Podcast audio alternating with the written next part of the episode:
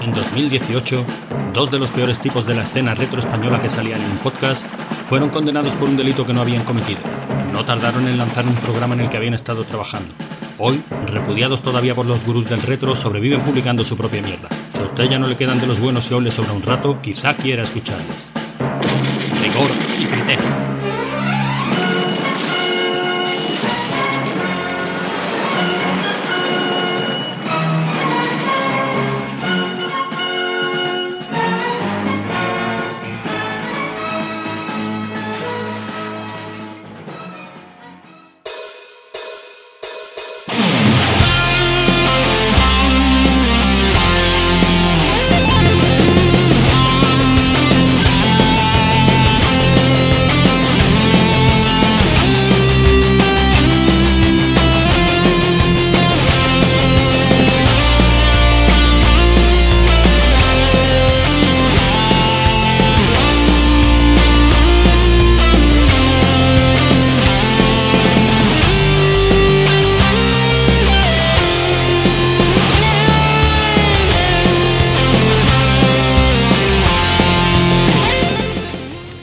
Bienvenidos en estas fechas tan entrañables y tan especiales a un programa normal de Navidad de la ACHUS, Asociación para el Conocimiento Humano Universal y Serio.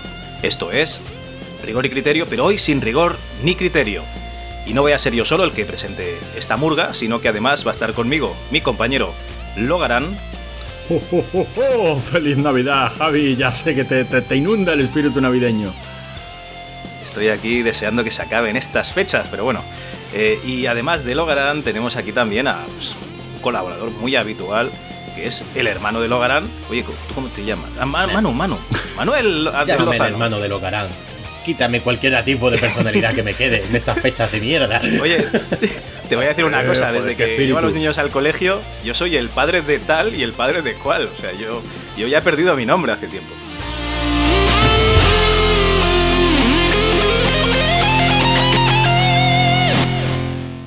Mudo, nos ha dejado mudo, Javi, ¿qué quiere que te diga? De todas maneras, eh, tú te acuerdas que eh, antes de empezar a grabar, ¿no? Yo te he dicho, Javi, a ver si podemos hacerlo siempre igual, tío. A ver si puedes hacer la entradilla, anuncias una canción y luego ya después de la canción ya empezamos con música y tal, en plan guay, a tope, con ánimo y ya nos presentas. Hostia, pues, ¿sabes lo que pasa? Que tengo un poco de memoria de pez y eso ya que te lo has pasado por los juegos, ¿no? Bueno, pues oye, ante estas indicaciones de, mi jefe, mi jefe encubierto, voy a pediros que abráis las orejas lo máximo posible para esta fantástica copla. Adelante, música. Me cago en el año viejo, me cago en el año nuevo, me cago en el arbolito y me cago en ti. Me cago en el año viejo, me cago en el año nuevo me cago en el arbolito y me cago en ti. El fin de año me recuerda lo mucho que nos quisimos, pero ya nos aburrimos. Por eso vete a la mierda. Me cago en el año viejo, me cago en el año nuevo, me cago en el arbolito y me cago en ti.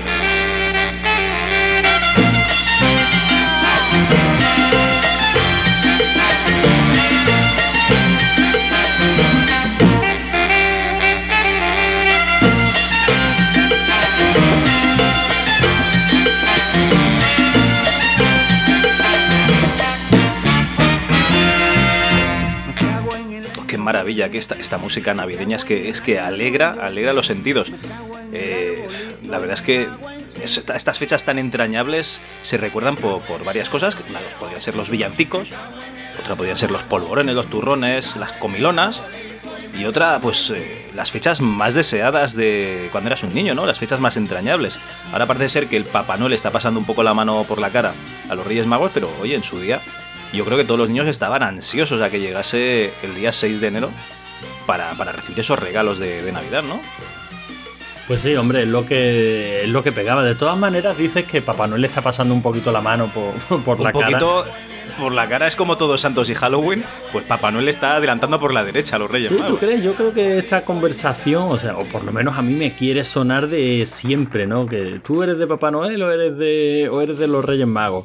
Y luego siempre salía el típico, no, no, los Reyes Magos que son los españoles. En fin, pero claro, ¿Sabes el problema que le veo yo a los Reyes Magos?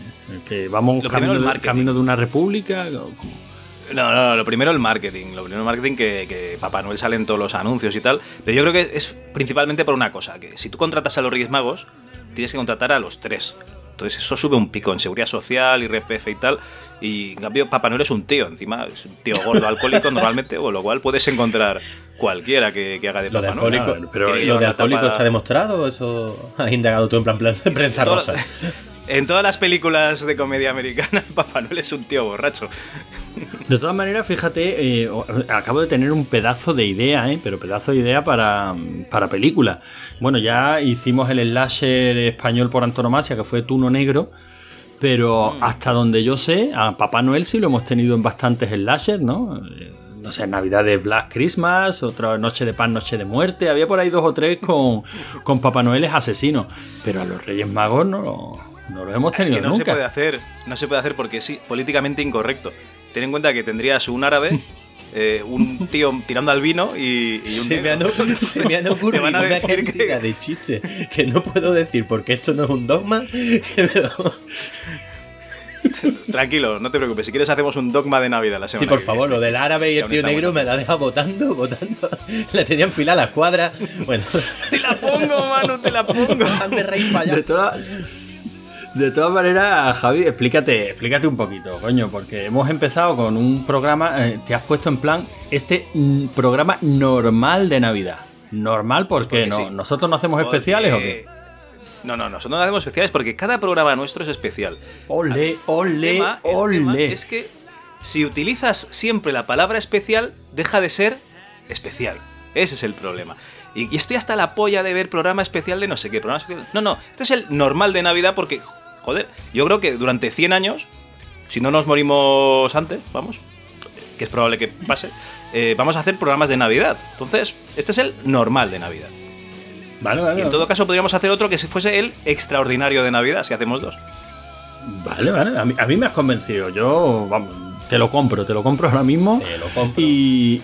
Pero bueno, sí estaremos de acuerdo en que llegando final de año, pues es buen momento para echar la vista atrás y hacer un poquito de, de análisis, ¿no? De lo que ha traído el año de sí, de lo que esperamos el año siguiente, recordar los mejores momentos, porque a pesar de que tú estés como el Grinch, porque te estás convirtiendo en el puto Grinch, em, por cierto, Se me está poniendo la piel verde ahora No, mismo. no me extraña. Tengo aquí entre la- en la entrepierna un pepino, macho, todo verde. ¿Por qué tienes sí. un pepino en la entrepierna?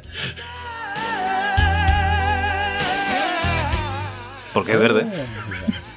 No, no sabía si era un pepino y aparte un pepino verde o que el pepino se estaba convirtiendo en algo verde. Me estoy convirtiendo en el Grinch. El Grinch es de color verde. Joder, mano, tío, que ya sabía que eras el tonto Pero de la yo, no- familia. yo no, pero, sé qué tío, filia tienes tú con las verduras, a ver si me entiendes. Lo mismo tenía un pepino en la entrepierna aparte de tu propio pepino. Dice, lo está quedando muy no, navideño. Tendría una sandía. tend- tendría una sandía pasada por el horno, si es lo que tú quieres decir. O el autoblow. El autobús. Qué grande. Hostia, la, la madre que os parió. Bueno, pero que es buen momento, ¿no? Para que recordemos anécdotas navideñas. Eso sí podemos hacerlo, ¿no, Javi? Porque tú, a pesar Sí, de que hombre, ahora te has convertido en Entonces ese... lo de los reyes, lo de los reyes nada, ¿no? Sí, Eso, bueno, anécdotas, Ah, vale, anécdotas de Reyes. Ahora que, a, a pesar de que tú ahora te has convertido en ese señor amargado y, y- rencoroso que odia al mundo entero, en fin, lo que eres un individuo tóxico. Una puta rencorosa, Javi, ¿para qué? Sí, sí, sí, sí. Vale, pues- Tienes toda la razón. Pues a pesar de que te has convertido en ese ser tan despreciable, yo supongo que hace unos añitos, muchos, eh, tú fuiste un tierno infante y que esperabas con ilusión la mañana de Reyes, ¿no? Hombre, por supuesto. A ver, cuenta. Era mi día, mi día favorito de las navidades. Ah, Cuéntanos, cuéntanos alguna anécdota, hombre, ese regalo que te marcó profundamente, esa, esa mañana de Reyes en la que salió todo mal, todo mal, porque... Yo os voy a tener que pedir música de violines. Bueno, como edito yo ya me la pondré. Venga, ya te la pones tú, hombre, esto. este programa Yo me una tuyo. mañana de Reyes. Me acuerdo una mañana de Reyes en la que estaba buscando, pues, pues, como todos los niños, los regalos, a ver dónde, dónde lo habían dejado, qué habían dejado, etcétera. Y macho, que no, no, no estaban por ningún sitio. Salgo de la habitación, voy al comedor, allí no hay nada. A la cocina, allí no hay nada. Mis padres ahí instándome a que siguiese buscando y tal, descojonándose por lo bajo, supongo. A la habitación de mi hermana, allí no hay nada. A la otra habitación de la casa no hay nada. A la habitación de mis padres, por debajo de la cama, por encima de los armarios, no había nada, macho. Lo habían metido los cabrones de mis padres en la bañera. Y hasta que no lo encontré, macho, igual estuve 10 minutos buscando por toda la casa. Ya está, esa es la anécdota así que más recuerdo de Cordero hubiera- No, no, hubiera no, mejorado la anécdota por mil, como digo. Sí, y entenderíamos es más, espíritu navideño. Es más, si quieres, Javi, a partir de este momento, siempre que cuentes la anécdota, nosotros las vamos a contar así. Tenemos un colega al que sus padres le metieron todos los regalos en la bañera y abrieron los grifos.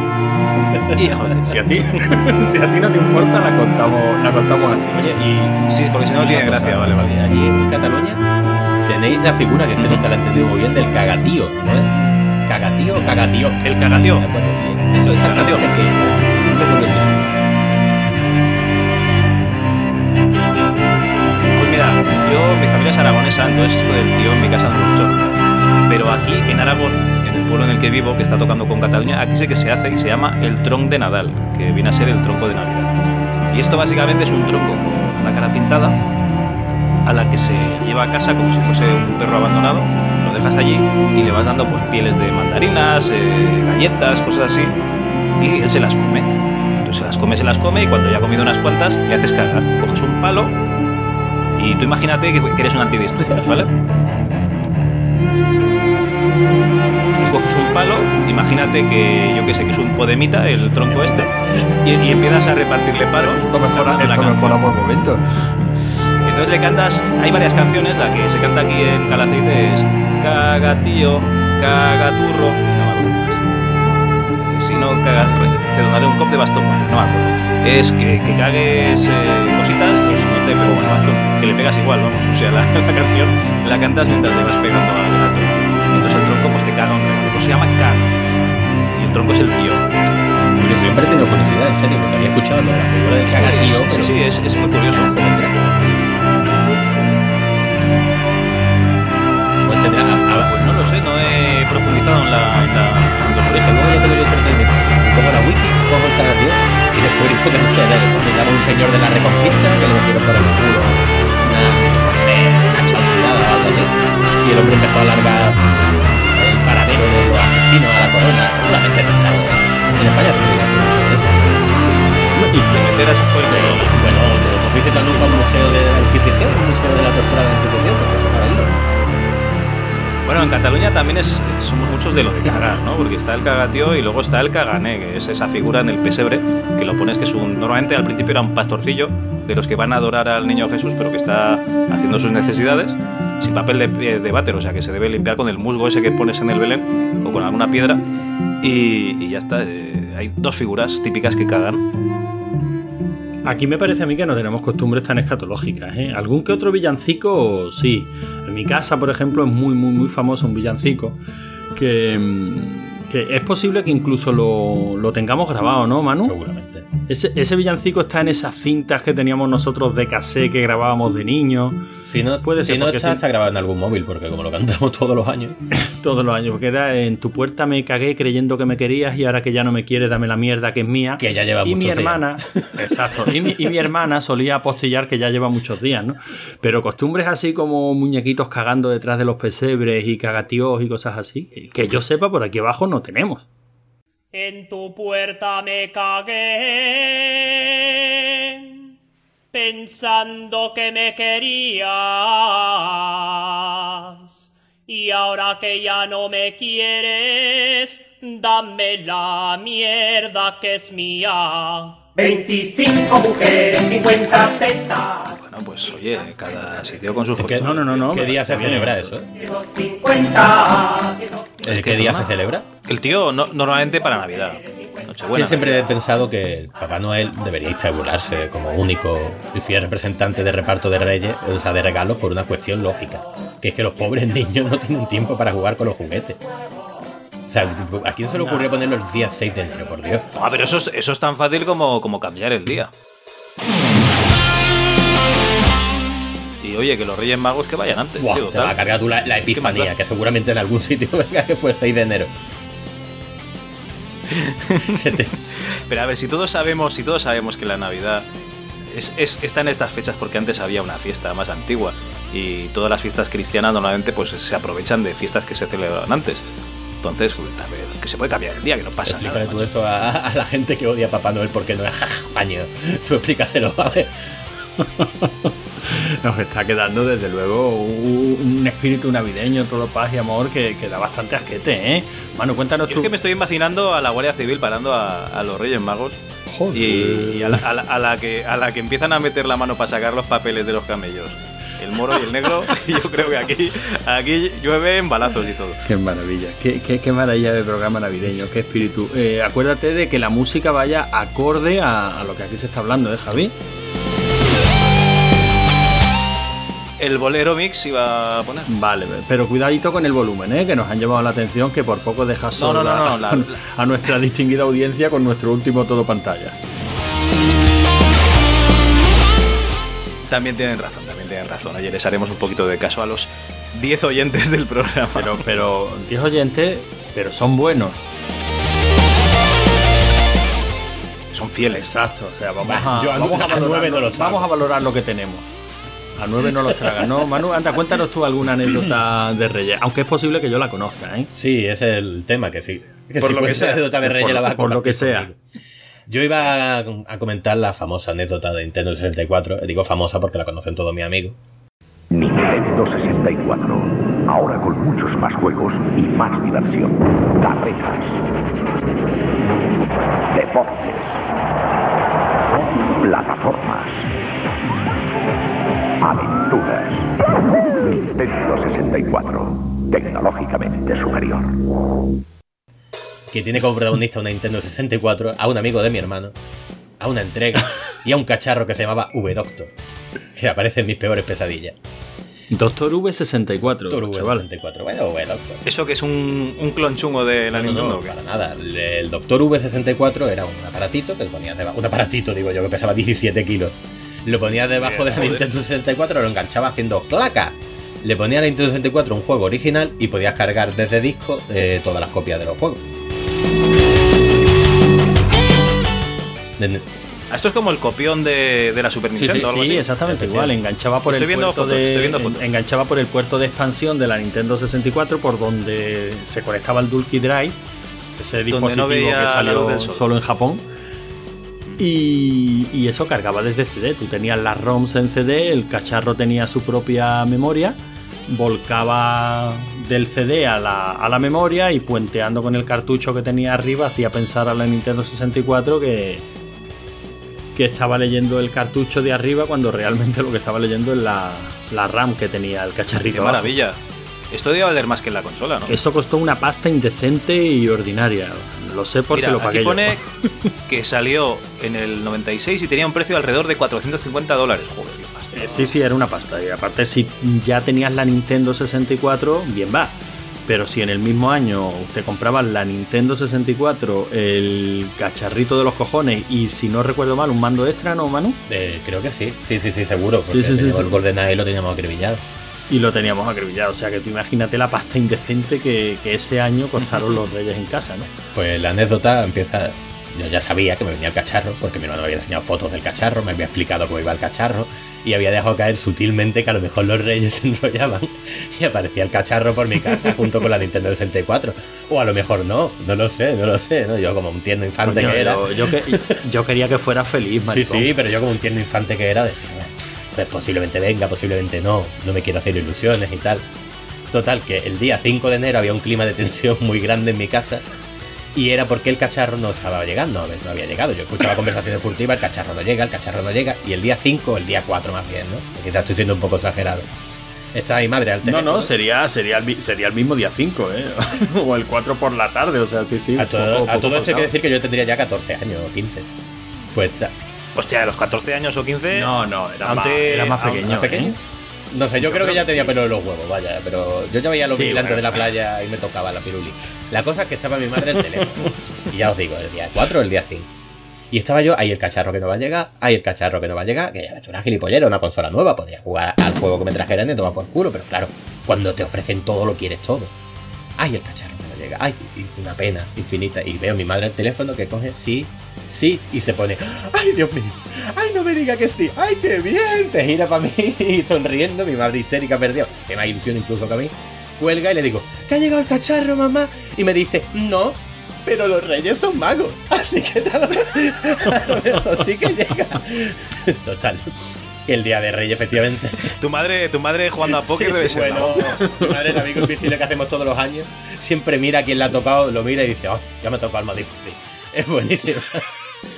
Pues la mañana de Reyes apareció el cacharro, eh, muy mal embalado, por cierto, la Nintendo 64 también, estaba como la caja medio abierta y tal, y el cabrón de mi hermano, con los amigos, había pasado la noche del día 5 de enero jugando y probando el cacharro todos los juegos hasta las 4 de la mañana. Y cuando yo tenía el cacharro... Vamos a ver, vamos a ver.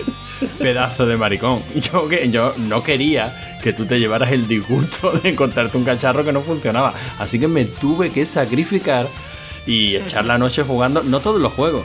Hasta cuando, cuando probamos el GoldenEye, ahí nos quedamos. Normal, a lo mejorcito que tenía. Bueno, ¿sabes cuánto duró el cacharro, Cal? Una semana. noche. No, duró un poquito más, ¿no? Duró una semana, Pero se quemó, la duró muy vez. poco, duró muy poco. Se, se fastidió, claro. Imagínate, Javi, las compras desde China. Pues eh, yo no sé, ni me acuerdo, porque todo esto lo gestionó Gaby. todo, lo- todo esto me, me lo gestionó Gaby a través de un colega que, que ya por aquel entonces traía cosas de, de China. Pero ¿Isaías claro, te era? estamos hablando, internet no existía. No, no era Isaías. Pero. mm, Pero en fin, no sé, no sé, no sé quién era, no me acuerdo quién fue el que, el que gestionó la compra y tal, pero yo a mí me sirvió de intermediario Gaby.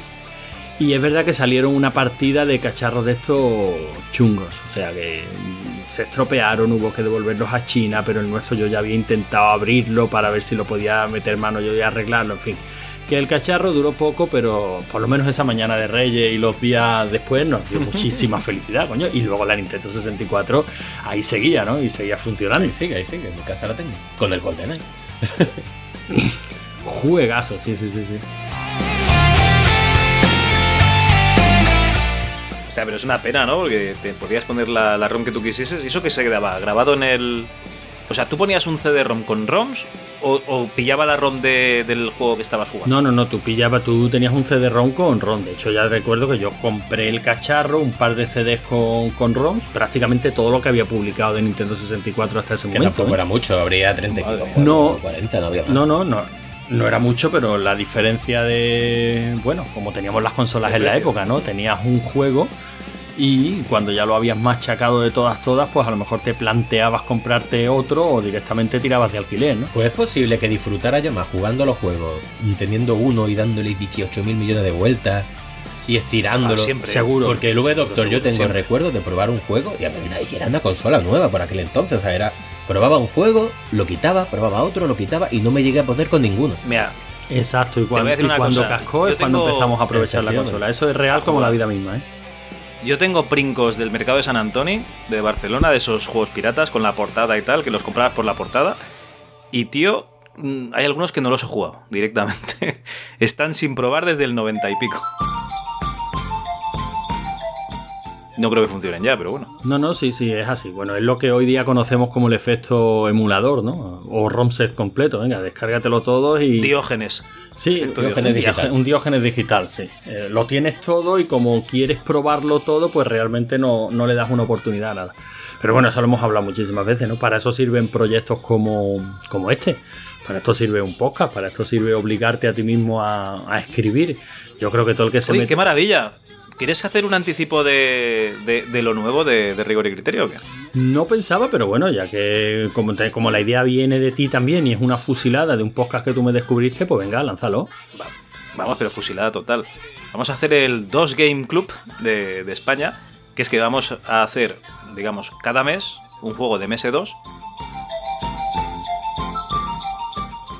Y lo que pasa es que hemos tenido la mala suerte de que le ha tocado a lo- a Antonio. ¿Qué dices? la primera selección. Pero, hijo puta. Ya nos ha metido un juego que no queríamos jugar, pero bueno. Explícanos, explícanos qué juego has seleccionado para, para este mes de diciembre. Pero vamos a ver, pedazo de maricón. Es un juegazo. vamos a. Estamos ¿Qué jugando. intro? ¿Qué intro tiene el juego? De Vale. hecho, estamos jugando ya a la Another World. O sea, un juego que está ya mm, pasado, repasado y revisado por, por cualquier. Una tarde para pasar la primera pantalla. Los puñeteros gusanos. Hasta que he descubierto que me podía agachar y pegar patadas. No te lo puedes llegar ni imaginar. No, no, pero, pero el tema viene porque el juego me lo encontré de regalo por la PSN Plus en la Play 4, un- uno de estos remakes que, que hacen.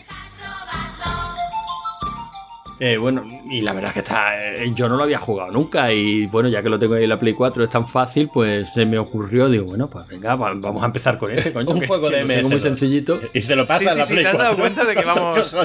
Vamos a jugar un juego de MS2 cada mes y estáis jugando en la Play 4. Bueno, a ver, si, si vamos a eso, la plataforma original era la Amiga, ¿no? Salió en MS2 también. ¿eh? Sí, sí, Espera, pero. No, sí, sí, yo, vamos, salió en MS2 seguro, pero que yo creo que la plataforma original era la Amiga. Que, Delfine era mucho de, de MS2. Ujú, Bueno, el caso, bueno, ya lo hablaremos, ¿no? Cuando lleguemos al programa, pero sí, es otra de las cositas que tenemos en- en- de estos propósitos de año nuevo. Una de las cositas que vamos a hacer es ir rebasando, pues, coño, 12 meses, 12 juegos, ¿no? Madre de Dios. ¿Pero va a elegir tú siempre o luego se pueden elegir juegos buenos? No, coño, vamos No, no, por no, turno. Luego, luego elijo yo. Tú. Y luego vuelve a elegir Antonio. Va a encontrar Visitor Q de videogame. Yo para. yo- no, no, yo para, para que vayas viendo tu sitio en el, pro- el programa, ¿vale? Ah, Elige Antonio, luego Y elijo luego, yo, y luego vuelve elige Antonio otra vez y yo voy yo. diciendo cosas y pasáis de mí. No, no, no, de eso nada. Tú bastante dolor nos estás provocando ya con esas tres películas coreanas que, bueno, ya estamos adelantando. Peliculones. Tienes razón, eh, tienes razón. La versión de Amiga es del 91 y la de MS2 es del 91. Sí, ¿no? La versión original era de Amiga. Pero bueno, me parece un buen juego para empezar. Coño, tiene mucha historia y el juego está chulo. Buah, qué raro me está quedando el normal de Navidad. Bueno, pero eso será. Qué intro, qué intro, madre. mía. Yo, yo cuando lo vi en casa de un colega, Iván Trabalón de Barcelona, un saludo si nos escuchas. eh, no me acuerdo en qué plataforma debía estar. Pues supongo que en Atari, porque él tenía Atari por aquella época. Y cuando vi esa intro yo flipaba, ¿eh? Era, era impresionante. No, pero es que el juego está, está muy chulo. Aparte, nada más que comentando las diferencias entre versiones, ya se nos va un buen, un buen rato. La de Mega Drive también le estaba echando un vistazo. Y sobre todo es que tenía curiosidad por ver qué se podía lograr hoy día con emuladores como RetroArch y toda, y toda esta carga gráfica que tienen, ¿no? Que ya pueden mejorarlo prácticamente todo a base de shaders, a base de forzar resoluciones más altas de las que tenía la máquina original y tal.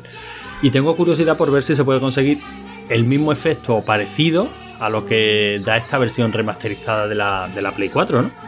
En fin, más que nada por cacharrear, que es lo que nos gusta a nosotros. Pero eso será el año que viene. Aquí falta. Estamos de anécdotas de Reyes, ¿no? Sí, sí, sí, anécdotas de Reyes. Y me parece que te falta la tuya. Bueno, eh, por comentar una anécdota de Reyes, ya no. Bueno, voy a contar dos anécdotas de Reyes separadas por 30 años de, de distancia. Ya se ha venido 30 o arriba. 35. Ya se ha venido arriba. No, es porque lo curioso que resulta y cómo funciona la, la mente humana, ¿no? O sea, yo, uno de los regalos que más recuerdo con más cariño de, de una mañana de Reyes fue el Spectrum, evidentemente. Esto nos está quedando muy retro y este no es un podcast específicamente retro, ni muchísimo menos. De hecho, la intención No, principal. no, pero como tú eres, como tú eres retro, yo soy retro y tu hermano ya es casi retro, Sí, pues. es normal que hables de cosas retros. sean como mínimo vintage, ¿no? Bueno, pues, pues uno de los recuerdos que más, que, que- que más vivo tengo de una mañana de Reyes es el Spectrum, claro. Evidentemente. Cuando a mí me llegó el Spectrum esa mañana de Reyes, yo lo recuerdo como uno de los momentos de mi infancia. O sea, yo, la de horas que he podido echar con ese ordenador para, para mí se quedan con mi hermano al lado. Además, yo siempre he sido un porculero para esto de los. O sea, a mí me gustaba jugar, evidentemente, pero casi desde que tenía el, el Spectrum, yo me recuerdo preguntándole aquí a Manu. mm, eh, Oye, ¿qué programo? Así, por la cara, como cuando el niño le dice a su madre, mamá, estoy aburrido, ¿qué hago? Ponte a dibujar algo, vale, pues ¿qué dibujo? pues lo mismo, ¿no? Yo le preguntaba qué programa y, y mi hermano me miraba con odio infinito como diciendo, cabrón. Carga un juego y vamos a jugar, hijo de puta. Déjate. No, pero yo también lo hacía. Me cogía y me empezaba a hacer, eh, yo qué sé, programitas en Basic del- de, bueno, if else, ¿sabes? No recuerdo las instrucciones de Basic ahora mismo cuáles son, pero básicamente, pues, estás en una habitación y tienes dos puertas. eh, vas por la de la izquierda o por la de la derecha, ¿sabes? Y un montón de, de- de ifs en bucle. Y esos eran los programas que hacía yo por la mañana antes de que. Bueno, el ratito que tenía para usar el Commodore antes de que la- el resto de la gente de la casa quisiese usa- usar la tele. Ah, bueno, claro, La verdad es que- porque, porque la tele... Te lo pasabas bien. No, a mí me gusta mucho. Nosotros llegamos a, a currarnos unos jueguecillos bastante bastante largos, ¿te acuerdas, gráficos Manu? y todo, ¿o qué? Sí, sí, con, con gráficos, en, en fin. Tú sabes que el, el Spectrum tenía un sistema de lo que se llaman GDU, gráficos definidos por el usuario, que tú tenías básicamente unas celdillas que podías... en fin, las celdillas en las que podías meter una letra, un- una letra, pues podías jugar con ellas y pues, podías generar una serie de gráficos y luego reutilizarlos en el programa, ¿no? En vez de mover un asterisco, pues tú a ese asterisco le dabas la forma de un, De un marcianito. de un marcianito. Y, y, pues sí, no- nos curramos incluso con diferentes fases, con, con estos gráficos definidos. Luego hacía- hacíamos 50.000 chorradas. Yo la verdad es que me, casi me gustaba más el tema de programar con el Spectrum que, que jugar. Mi hermano no, no puede decir lo mismo. A él le gustaba más jugar que, que programar y me odiaba ver, profundamente. ¿qué, sobre todo cuando. tenía yo, por Dios? No, claro, es que eras muy niño y sobre todo cuando te obligaba a, a dictarme todo esto. Madre ¿Te Dios, acuerdas del, cargador universal de código máquina? este que Virgen publicó santa. alguna. La cosa es que si se equivocaba, eh, claro, eso se dan 500.000 líneas y como hubiera un error en una no te lo aceptaba. Y la culpa siempre era mía porque se lo había dictado mal. Hombre, Hombre, por por supuesto. supuesto. ¿De quién va a ser la culpa? La culpa es muy Por negra, que supuesto. no la quiere nadie. El hermano pequeño es el que siempre hemos seguido un paño de lágrimas. Ay, qué lástima. El caso es que, como, como decía, esa mañana de Reyes para mí es memorable, ¿no? La recuerdo casi como si fuera ayer, ¿no? O sea, el hecho de los previos esperando a que llegara el ordenador, la misma mañana en sí, conectar el ordenador a la tele, porque como tú bien has dicho, Javi, en las casas había una tele. Y, y cuando tú estabas usando el ordenador, pues no se podía hacer ninguna otra cosa, ¿no?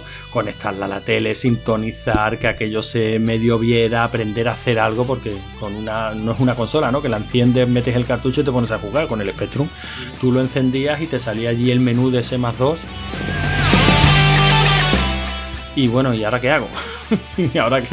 ¿Ahora qué? ¿Cómo, cómo, se le, ¿Cómo le ponemos al niño, no? Pero bueno, después de eso, pues claro, eh, el ordenador tiene sus ciclos, se hace viejo, lo cambias por un PC, te acuerdas un poquito del Spectrum, trastean con los emuladores, en mi caso descubres la emulación y empiezas a despotricar de todo lo físico.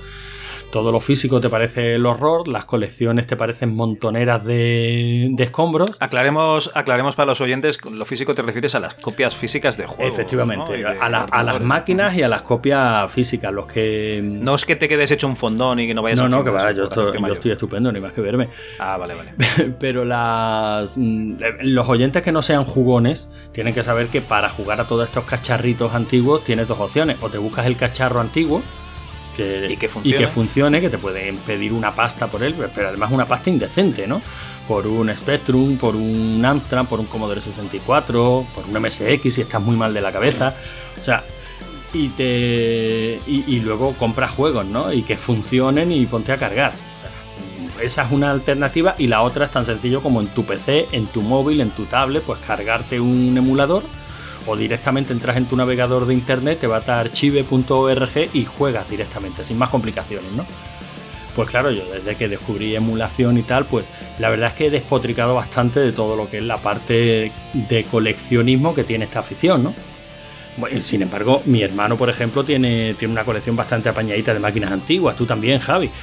Pero a mí todo esto pues no me, no me llama la atención y de hecho mm, he declarado en muchísimas ocasiones que, que no, que no está hecho para mí. Que, que- que no pasa nadie, o sea, no pasa nada, nadie es perfecto, no te preocupes. no, no, no, lo, lo- entiendo, pero simplemente es por explicar un poquito mi postura, ¿no? Hasta el año pasado. que, vamos, sigo, Uh, sigo pensando. uy, uy. Otra más. ahí, ahí es la segunda parte de los 30 años. Efectivamente, bueno, sigo, Ah, yo vale, sigo mi postura, yo sigo con mis emuladores, con mi Raspberry Pi, con mi tablet, mi móvil y entrando en archive.org para echar una partidilla rápida. Sigo sin verle sentido a a amontonar y amontonar y amontonar sistemas antiguos, ¿no? Sin embargo, el año pasado, una mañana de Reyes, tengo que decir que en mi casa las mañanas de Reyes se siguen celebrando exactamente igual que cuando éramos niños. En casa, por supuesto, porque yo tengo dos hijos pequeños, pero es que cuando mis niños han, han recogido sus reyes de la mañana de reyes, salimos a correr a casa de los abuelos donde nos están esperando los juguetes para nosotros, para los mayores, ¿no? Siempre nos tenemos un detallito unos con otros y esa ilusión tratamos de mantenerla. Bueno, pues el año pasado llego yo a casa de mis padres y veo allí un bulto bastante grande y lo abro y tío, era un Spectrum, un Spectrum más 2A. Y tú tenías que ver a ese Logarán de 42 años llorando como un niño chico. Sí, sí, sí. No, no, sí me lo creo, me lo creo. porque un un Spectrum que creo que he conectado a la televisión a lo largo de este año dos veces. O sea, Eh, pero qué dos, qué dos tardes más buenas. pero que dos tardes más buenas. Lo he conectado, he cargado un par de juegos que, que venía también eh, en el Spectrum, el Chase HQ2 y el Robocop 2 también. He echado un par de partidillas rápidas y lo he vuelto a guardar, ¿no? Allí en su cajita de por spam y tal, más feliz que una perdí. Y bueno, ahí lo tengo en una estantería, no es algo que use, no es algo que ponga habitualmente. Yo sigo jugando al Spectrum, pero por supuesto en mi Raspberry Pi. Pero tío, las cosas de la mente y de la memoria, ¿no? Te, retrotrae un regalo, un simple regalo, lo abres una mañana de Reyes y te retrotrae a 30 años atrás y oye, ¿será que nos estamos haciendo mayores, Javi? ¿Será que, cada día estamos más viejos? Pero la panza de llorar más tonta que yo me di esa mañana de Reyes del año pasado, para mí se queda. Pon tus manos en el Sinclair Spectrum Plus 2 antes de que otro se te adelante. Todos quieren vivir emocionantes aventuras con sus miles de juegos y programas. Todos quieren manejar una máquina alucinante de 128K con cassette incorporado. Apresúrate, con este precio te lo pueden quitar de las manos. Sinclair Spectrum Plus 2, la máquina alucinante. Yo creo que son las hormonas, porque yo ya lloro con cualquier película de dibujos que me ponen. Yo ya. Pero no, no hace falta que sea Coco, ¿eh? Yo es que me ponen la. ¿Cómo se llama aquella?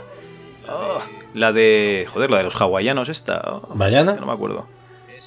Esa. Y yo lloro como, como, como, como un loco, tío. Es que, es Pues una. espera, de las películas coreanas que te he recomendado. Hostia, he visto una, he visto una y. pff, hay nivel, ¿eh? O sea, es. ¿Cuál has bien, visto? está bien. Ojalá, ojalá una película de acción española como, No, como sí, esta, tío. dije que son muy buenos. Sobre todo haciendo thriller y haciendo cine de acción son buenísimos. Y a comedias también. Y alargando el metraje. Bueno, pero eso, eso es un mal endémico del cine asiático, tío. Eso es, eso es irremediable. Sí, sí, o hacen las películas muy largas o hacen que se hagan largas, como en el caso de Visitor Eh, pero si esa película es perfecta. Sí. Vas de un gag a otro sin pero, pero, pero increscendo a tope. Sí, sí, ma- maravillosa, vamos, esa película es. Además, esta, esta, de, esta, esta de acción que nos recomendó tu hermano te va a gustar porque también sale heroína, que es una cosa que, Que mi, de un mi- 10% más a una mi película. hermano siempre ha sido como mucho de heroína, ¿eh? Claro, sí, sí, sí. Es que cualquiera que te escuche dice, bueno, sí, el, el podcast este en que graban Javi, este muchacho tan apañado, y el Yonki. El junkie. El pico. Sí, vamos a escuchar el especial de drogas, que sabe de lo que habla. No, no, el normal de El droga. normal, el normal. es- eso, eso es lo regular, ya. Sí, bueno, Pues muy bien, sí, qué, qué grandes anécdotas, qué grandes anécdotas. Yo creo que. ¿Tenéis alguna anécdota más de Reyes? No, pero podemos hacer una vueltecita más contando a ver qué es lo más raro que os hayan regalado nunca. Ay, Hostia, yo, si, si queréis, os puedo contar la única vez que me regalaron una cosa que pedí, que fue Coño, solo hostia una. puta, normal que sea el Grinch. solo una. Hostia, qué infancia más triste, si es que no me extraña que seas el Grinch. Hostia, es que para que os hagáis una idea, eh, yo no sé si lo hacen en todas partes, imagino que sí, lo del roscón de Reyes, no, no será una costumbre solo de Cataluña, no será una costumbre de todas partes. Sí, sí. Sí, sí, eso por aquí Este se hace que tienes el, el regalo y la- el haba, ¿no? Que si toca el haba, en teoría tienes que pagar el, el roscón. Bueno, pues mi familia pues tenía una pastelería en Barcelona, con lo cual todas las mañanas de Reyes trabajaban hasta el mediodía y nunca había mañana de Reyes. O sea, realmente la, maña- la mañana de Reyes era un ratito, era un ratito corto. Mi padre estaba reventado de trabajar, mis hermanos también, y bueno, pues comíamos y eso, y, a jugar con los regalos. Y un año pedí que se metió en la cabeza que quería el picapez. No sé si os acordáis. Era una ruleta de agua en la que circulaban unos pececillos, tú tenías una cañita Sí, eso se y sigue entonces tenías que pescar. Vale. Sí, sí, me parece que ya me lo comentaste algún- en algún otro podcast. Pues eh, ese, día que me trajeron el picapez, hostia, una felicidad increíble. Lo que pasa es que como mis hermanos se llevan 20 años conmigo, nadie quería jugar. Y pues claro, lo tuve que estrenar ya con los amiguitos del colegio, ya no pude estrenarlo con, con mis familiares. Toda tu historia acá Es tiene que- siempre un giro triste, ¿eh? Coño, a mí es que se me ha venido la, la, la- la- la imagen. Y ponte, ponte mano en situación. Ese, ese Javi pequeñito, él solo, como un gilipollas con su cañita de pescar. Eh, que no fallaba ni uno, ya los pescaba. Es que me lo pero- imagino en la escena en blanco y negro y Javi vestido de rojo. Como... En sepia, en sepia, en blanco y negro no, en sepia. Con su cañita de pescar él solo, allí jugando contra sí mismo, mientras sus hermanos 20 años mayor que él, cubiertos de harina, de haber estado horneando roscones de reyes toda la mañana. Pasaban Hasta de él como de comer mierda. Qué duro, coño, qué duro, qué infancia madura. Es que no me extraña, empiezo a conocerte, me da un poco de ternurita, Javi. Eh, hombre, tío, no me. Te faltes, tío, que no soy Juan Gómez Jurado, tío. No, te pases. Y tú, Manu, que es lo más raro que recuerdas que te hayan traído nunca. Bueno, eh, raro, raro no, pero me la voy a contar, que me da penita. Eh, mi novia, hay una saga de videojuegos, se llama eh, Tales of, no sé si la conocéis, es de, de Namco, estamos de juegos de rol. Y en Europa nunca han Sí, tenido mucho éxito realmente, han empezado a llegar traducidos y hace relativamente poco. La cosa Es que tiene unos nombres muy raros para, para que tengan éxito. Tales of Berseria, Tales of sí, la verdad que son raros. La cosa es que yo soy un enamorado de esa saga, ¿no? Tengo prácticamente todos los juegos. Y me faltaban los de Play 3. Y mi novia, el angelito mío, yo empecé a ver como una lista de videojuegos para que me regale el que ella quiere, pero como, como es tan buena, pero al final me la acabas comprando todo. Es un amor de mujer.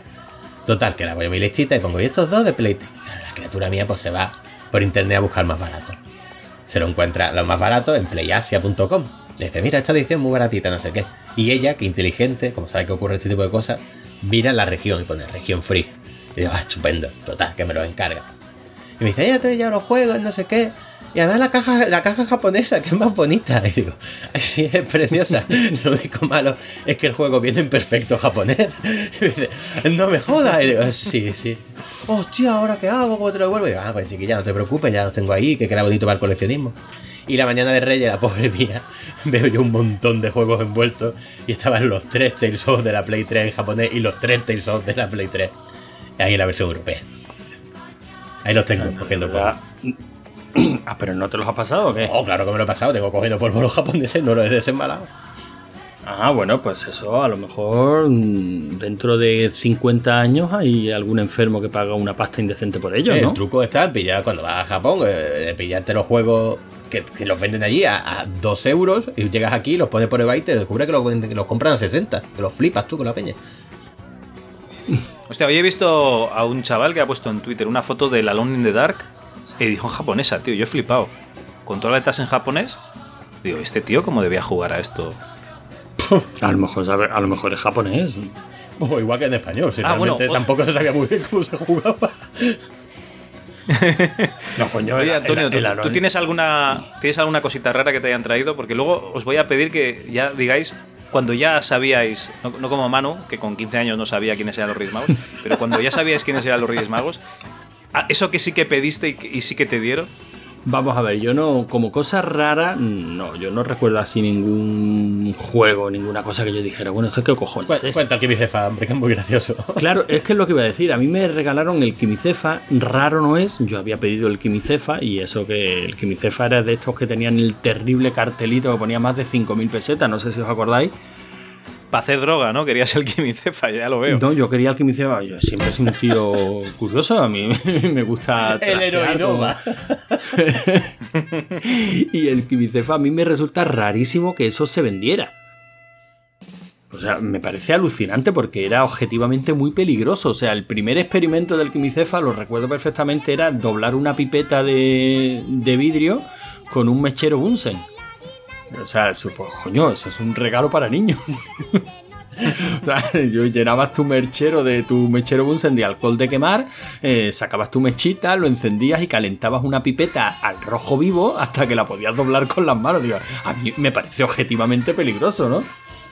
No ya el hecho de luego los diferentes productos químicos que hubiera ahí, las mezclas que pudiera hacer. Yo hasta donde recuerdo, lo único que aprendí a hacer era no sé qué gas que olía a huevos podridos.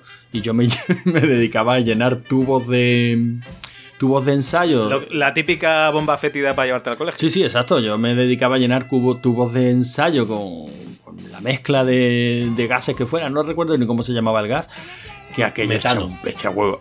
No, no era metano, era un anhídrido no sé qué, o anhídrido carbónico, no, sé cómo era, pero no era metano. El caso es que aquello olía a, huevos podridos, claro, mi, mi, madre me odiaba a muerte porque yo cada vez que me aburría, pues nada, a, fabricar gas de huevos podridos y a llenar, y a llenar tubos de ensayo. Pero ese juego era objetivamente muy, muy peligroso. A mí me gustaría ver cuántas denuncias hubo, cuántos accidentes. Bueno, accidentes sí, denuncias no, porque antes se denunciaba bastante. De hecho, traía hasta pólvora realmente, ¿no?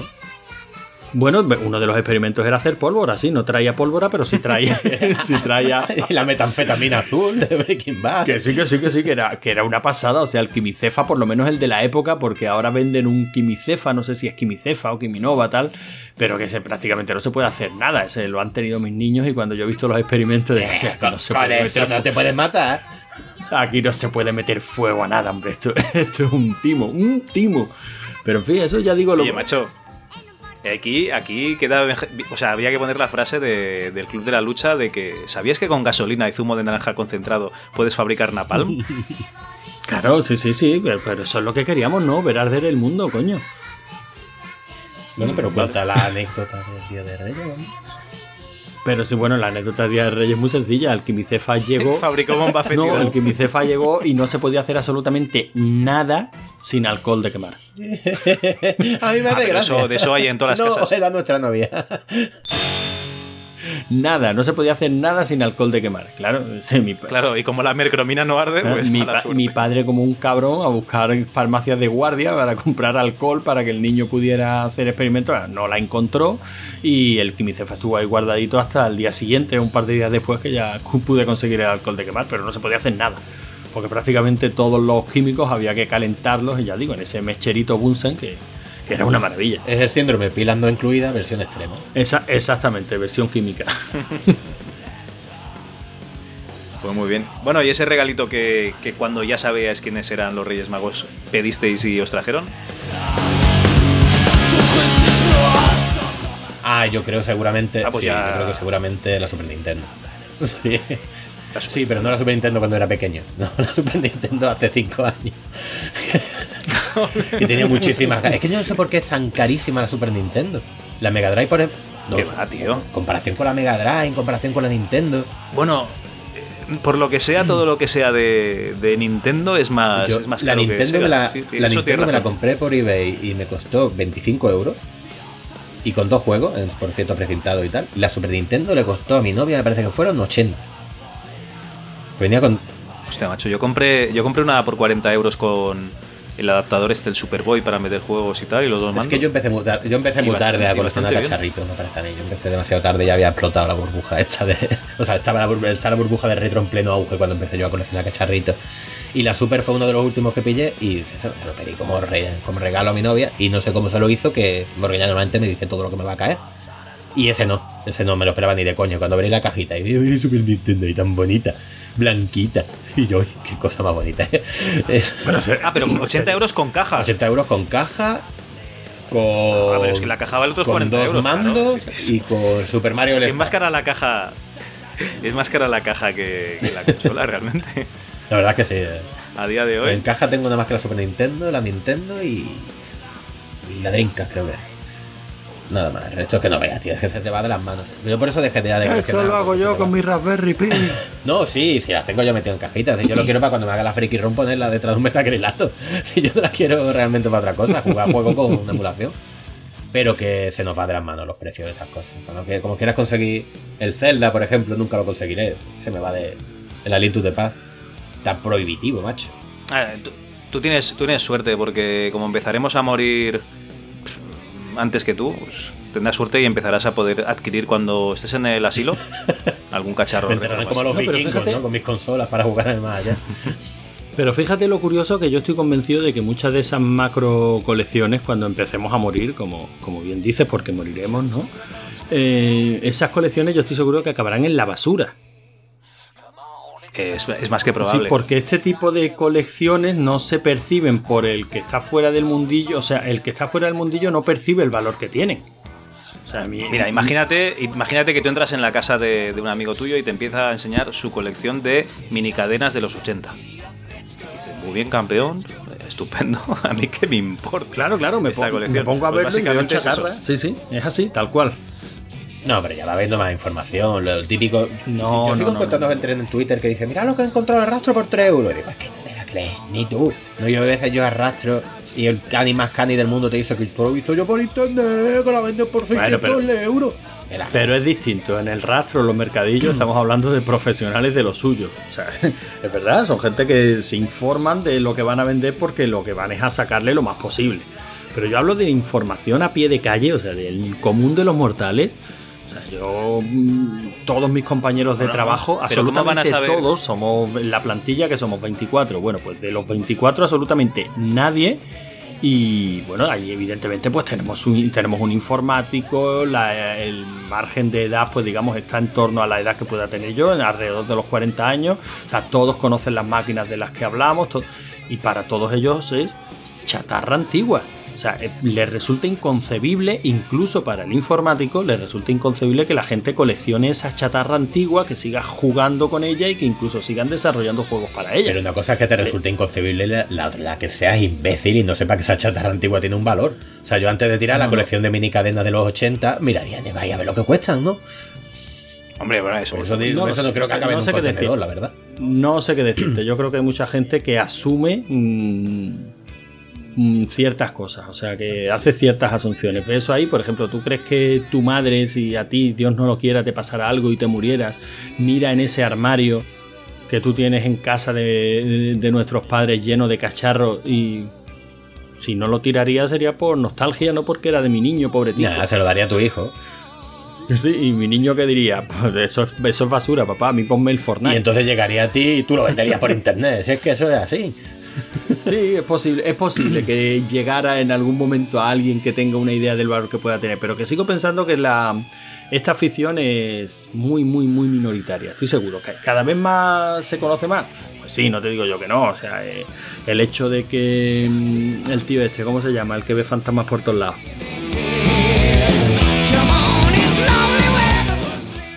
Iker Este. Jiménez. El hecho de que el Iker Jiménez haga mm, secciones específicas, incluso hablando de videojuegos y tal, y se invente misterios donde no lo hay para poder meterlos en el programa, pues dice mucho de que es algo que.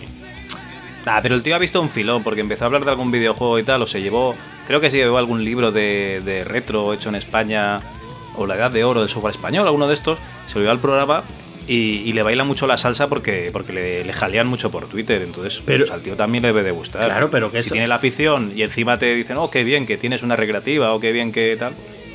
Oye, yo lo veo bien. Claro, no, si yo no lo veo mal, pero a lo que me vengo a referir es a que el hecho de que en un programa, mm, bueno, pues de, De de misterio. primer- no, de primera línea, por decir, o sea, un programa conocido que tiene su audiencia, se toquen estos temas, evidentemente hace de que eh, nos hace ver que el tema, pues cada vez va, va siendo más conocido. Pero incluso eso, o sea, incluso el hecho de que sean más conocidos, sigue siendo algo muy de nicho, muy minoritario. Yo cuando me dicen que el- los videojuegos es, digamos, un mercado que ha superado el del cine, yo si te digo la verdad, yo no lo entiendo. Para nada. Bueno, pero- Mm, Porque hablas con gente de, de nuestra edad o de 30 años de videojuegos, tío, y la mitad de la gente no, no juegan. La otra mitad juega al FIFA cuando, cuando juega algo. No sé, yo, si, si te digo la verdad, realmente no, no lo acabo de entender. Joder, nos ha dejado, Bueno, yo nos ha dejado que- mudísimos. No, yo creo que funciona exactamente igual que el cine. Exactamente igual que el cine. Si tú hablas con la mitad de la gente de. mm, de 30, 40 años de cine, pues evidentemente todo el mundo conoce el último blockbuster. Pero luego en el apenas profundizas un poquito más, el nombre del director ya de normal no se lo saben. El nombre de los actores pues conocen a los cuatro más conocidos. Y, y digamos que somos de ir a ver el blockbuster de la misma manera que somos de jugar al juego de moda. De una forma mayoritaria. O sea, que la- Para, para, para, que os, para que os hagáis una idea, público objetivo, ¿vale? Departamento de Informática de un instituto en el que trabajé el año pasado. Eh, habría seis profesores, una profesora, nadie jugaba y como enseñábamos informática, eh, se metían así un poco con el cachondeo de otro que ha venido aquí a estudiar para hacer videojuegos. ¿Sabes? Como, como, como despreciándolo. Hostia, macho, yo no entiendo nada. Se supone que es una industria súper importante la del videojuego y que los mismos informáticos ni juegan ni, ni les apetece que los chavales hagan videojuegos. Yo, apaga y vámonos, yo no entiendo nada. Luego te encuentras otros casos de gente que está en la universidad y les enseña a programar en, en Amstrad, ¿no? A los alumnos. Hostia, es curioso, es muy curioso, realmente. Es como, eh, yo qué sé, la gente que aprende griego o latín, ¿no? Es una lengua muerta. O estudias matemáticas y te enseña a utilizar el abaco, ¿eh? el COBOL. O el Lisp. ¿Cuál era el lenguaje aquel matemático? ¿El Lisp? Ah, ni idea. ni idea. Yo en su día quisieron ense- enseñarme una cosa que era módula 2, si no recuerdo mal. Hostia, el módulo 2, es verdad. madre. O sea, ni, ni idea. Pero bueno, el caso es que. Vamos a retomar. sí, sí, porque un poquito esto. eh, esto trataba de ser una charlita medio navideña, ¿no? No un especial, Dios no Bueno, lo quiera. Pues, no, no, es un Un normal. normal de Navidad. Me parece el nombre de algo que me diría en un puticlub, tío. Vengo aquí a por un normal de Navidad. 60 euros. Bueno, pues yo me acuerdo que le vi en una tienda. No, vi en una tienda no. le- le- mi hermana me dijo, oye, que, que han, llegado, los reyes y tal, va, que te voy a comprar lo que tú quieras. Vete al bazar y, lo que tú quieras. Y vi una maquinita. Digo, hostia, esto es una máquina de marcianitos. Y no sé si era una Galaxy to Invader o una Space Invader, una cosa así. ¿Os acordáis de esas maquinitas de, de LEDs, pero que los LEDs eran. Bueno, que no eran LEDs, que eran segmentos como de calculadora, pero que eran luminosos, que tenían una- un color. Sí, la Game Watch está. No, pero no, No, era la, Game Watch eran. cristal líquido, era. mm, Javi dice otras que tenían un. Es que LED no debía ser por la época, pero bueno, pare- ah, podría ser como, como LEDs, ¿vale? Unos segmentos de, de calculadora, pero de las calculadoras de antes, no de las, eh, digamos, de cristal líquido que dice Logan. Pues la verdad que no caigo. Seguramente haya tenido alguna porque mira que hemos tenido cacharritos de eso, pero no caigo ahora mismo. No, sí, sí, aparte son, si las ves son bastante, son muy características, o sea, digamos que esas eran las caras, las buenas, Las o sea, pros. dentro de la, la, la Game Watch eran las caras de las baratas y luego eso ya eran maquinones, aunque se, se encontraban normalmente en bazares, ¿no? Esas las he visto yo en Sí, sí, sí, esto, esto lo, lo compré en un bazar. Era muy escandalosa. Me hizo, me hizo muchísima gracia porque tenía la palanquita para mover la nave y, y, joder, que era muy vistosa porque bajaban los, las navecitas brillando y tal. Y, hostia, digo, pues esto. Y esa, esa fue, digamos, una de las veces que, que pedí algo y realmente me trajeron lo que pedí porque lo, lo fui a comprar yo directamente, los Reyes. Sabes que esas máquinas están, bueno, hay un proyecto por ahí de emulación, que no me acuerdo cómo, ¿Cómo, molaría esto? Pica, Pica Pi o. Bueno, es una página web. Si la, la busco y la pondremos en, eh, en la descripción del audio. Y hay una página web en la que están pues muchísimas Game Watch y estas máquinas también. Pero es que eso también lo mm, también las emula RetroArch. Uno de los cores de RetroArch lo que hace es emular, bueno, Es de todas estas maquinitas y esa que tú nos acabas de pasar la, la foto, esa que estamos tratando de describir, es una de las que está. Y a- A ver, básicamente era como, como una calculadora con una pantalla muy grande en la que iban bajando las navecitas y tú disparabas. sí, la dinámica era la Space de Invader de toda la sí. Y tenías un botón de disparo y tenías una palanquita en la, por la que te podías mover hacia un lado y hacia otro. Y realmente sí, también hacía mucho ruido. que sí, sí, son- son muy Es- escandalosas. Es que acabas de pasar la imagen, sí, yo tuve una de esas. Claro, sí, sí, sí. Si estas eran. Hostia A puta. ver, el problema de estas máquinas es como todas, ¿no? Que cuando te aprendías ya el truco, pues te aburría, por mucho que le pusieses una dificultad alta. Pero sí es verdad, eh. Te- llegaba a la, aburrir. la, la Master Pero bueno, que- de la- que de era una pasada. Cutre, vamos. Pero ya, ya digo que se puede, se puede jugar, ¿eh? Te instalas el RetroArch mismo en un, en un tablet, pues porque en un móvil lo veo una pantalla muy pequeñita, incluso esto de 6 pulgadas, pero te lo instalas en un tablet RetroArch y sin hacer nada más porque es del contenido descargable desde el propio RetroArch. RetroArch tiene un tiene una sección, digamos, desde la que tú te puedes descargar cada uno de los cores y también tiene para descargar contenido. Claro, evidentemente, pues solo tienen el contenido libre de, de derechos y sin problemas de copyright, ¿no? Y estas maquinitas están todas. Además, hay una, cole- una colección brutal, ¿no? Están las clásicas de, Nintendo, ¿no? La Game Watch, está de Mickey Bombero, en fin. Todas estas, y también hay una buena selección de estas como la que, la que tú nos estás comentando. De estas que tienen unas pantallas muy brillantes. Con, eh, sí, eran segmentos de calculadora. Yo creo que la descripción está es, muy, es muy acertada. Y esas máquinas estaban chulísimas. Luego, sobre lo que tú comentabas, Javi, de, mm, de una vez que ya supiéramos que, que los reyes eran los padres, tú sabes que lo curioso en mi caso, que yo no soy consciente del momento en el que me enteré de que los reyes eran los padres. Oh, yo sí, yo lo recuerdo perfectamente porque estaba hablando yo con mi hermano, había vuelto del cole, mi hermano pues, joder, yo tendría, yo qué sé, nueve años o así, y mi hermano pues 18 años más que yo, pues, pues 20 y pico, casi 30, y empezaba a decir, hostia, pues para Reyes no sé qué voy a pedir, no sé qué, no sé cuántos, y me dijo, va, hombre, no te hagas el tonto. que ya lo sabes yo, eh, que es el que... Bueno, es eso, que los reyes son padres. Y yo, ¿pero qué me está contando este hijo de puta? sí, ¿no? Este es el que ponía fantasma cuando yo era pequeño en casa, el exorcista. eh, ¿Cómo era la de la, el holocausto otra, caníbal? otra vez la imagen en blanco y negro de un pequeño cal con un poquito caído. Bueno, pero, pero, Hostia, qué miedo pasé con fantasma. pero en, ese en ese caso, Maro, tú también tienes que, que compartir, ¿no? Porque tú también has visto películas que para nada eran apropiadas a tu edad por culpa de tu hermano. Joder, madre de Dios. ¿Tú también te hacías caquita? No, lo mío ya era exagerado, en serio. Me, me torturaba. Lo mío, ma- mal gusto, No. por ejemplo, yo recuerdo verla con Pero coño, mal gusto es una comedia, Una tío. comedia, pero ¿qué tenía? Ocho- Pónsela a tu hijo, cabrón, pónsela a tu hijo. Sí, hombre, para Su hijo trompar. se ríe si le pone ¿eh? también, con esa edad más o menos. No sé. De- En el cine, ¿cuándo se estrenó Chucky? La segunda parte. ¿Qué edad tenía yo? Ah, pues no lo sé, tendríamos que mirarlo, pero debe de ser del, sí, del 87 en la primera, ¿no? ¿Del 90? ¿91? No lo sé, te lo miro ahora ¿Te mismo. acuerdas que la vimos dos veces seguida en el cine? Sí, claro, es que era muy Yo buena. tenía 7 años. O sea, yo me tiré soñando con el puto Chucky de los cojones. Me tiré años soñando con Chucky. Mi madre. Del au- 90, aunque sí. no sea. 6 años tenía, Cal. Me llevó a verlas dos veces aquí al cine.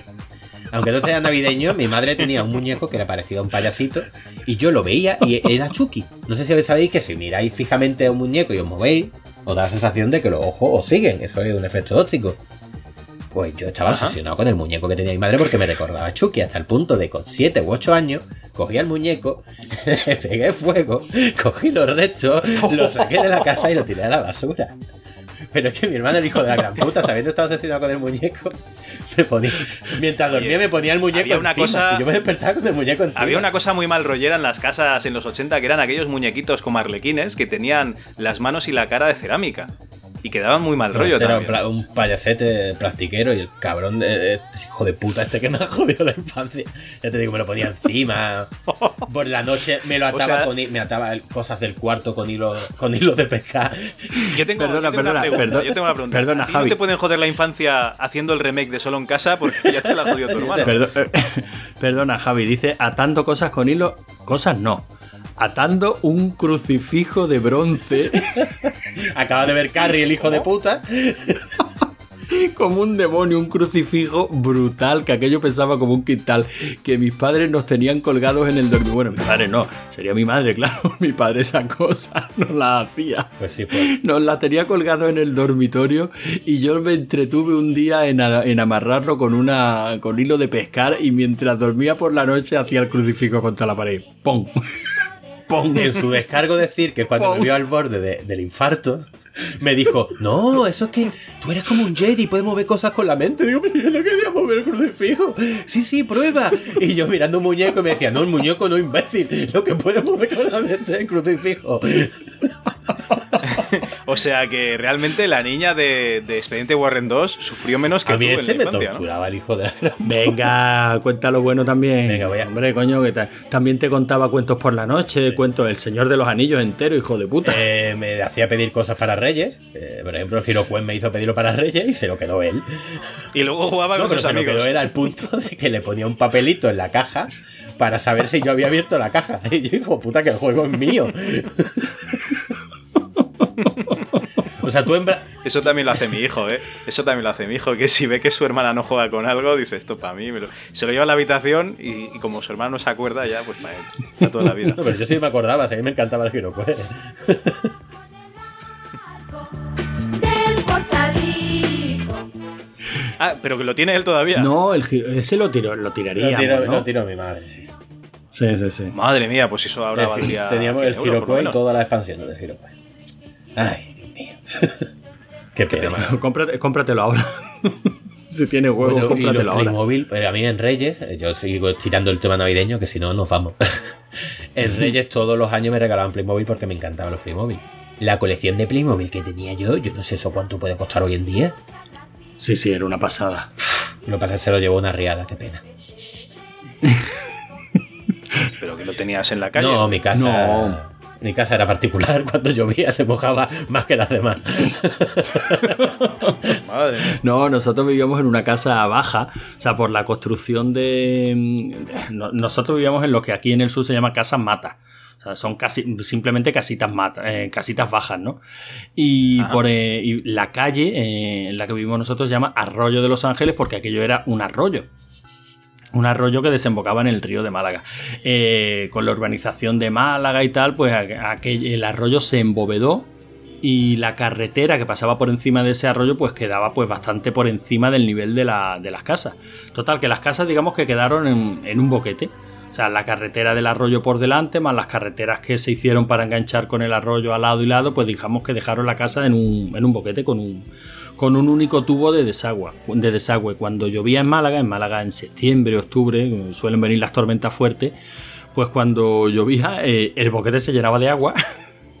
Ese desagüe, en vez de desaguar, lo que hacía era meter agua en el boquete, porque claro, el nivel del agua por el arroyo superaba al nivel de desagüe y aquello se llenaba, se ponía al nivel de la carretera. Te estamos hablando del agua entrando pues a la altura de las ventanas. ¿eh? Madre Era una, una pasada, nosotros le teníamos pánico al agua. Luego esas casas, pues bueno, las echaron abajo y ahora mis padres siguen viviendo en el mismo sitio, pero en un bloque, afortunadamente. ya en un cuarto piso. Ya a mi, pa- a mi padre no hay nada que le haga más ilusión que ver de llover y asomarse a la ventana.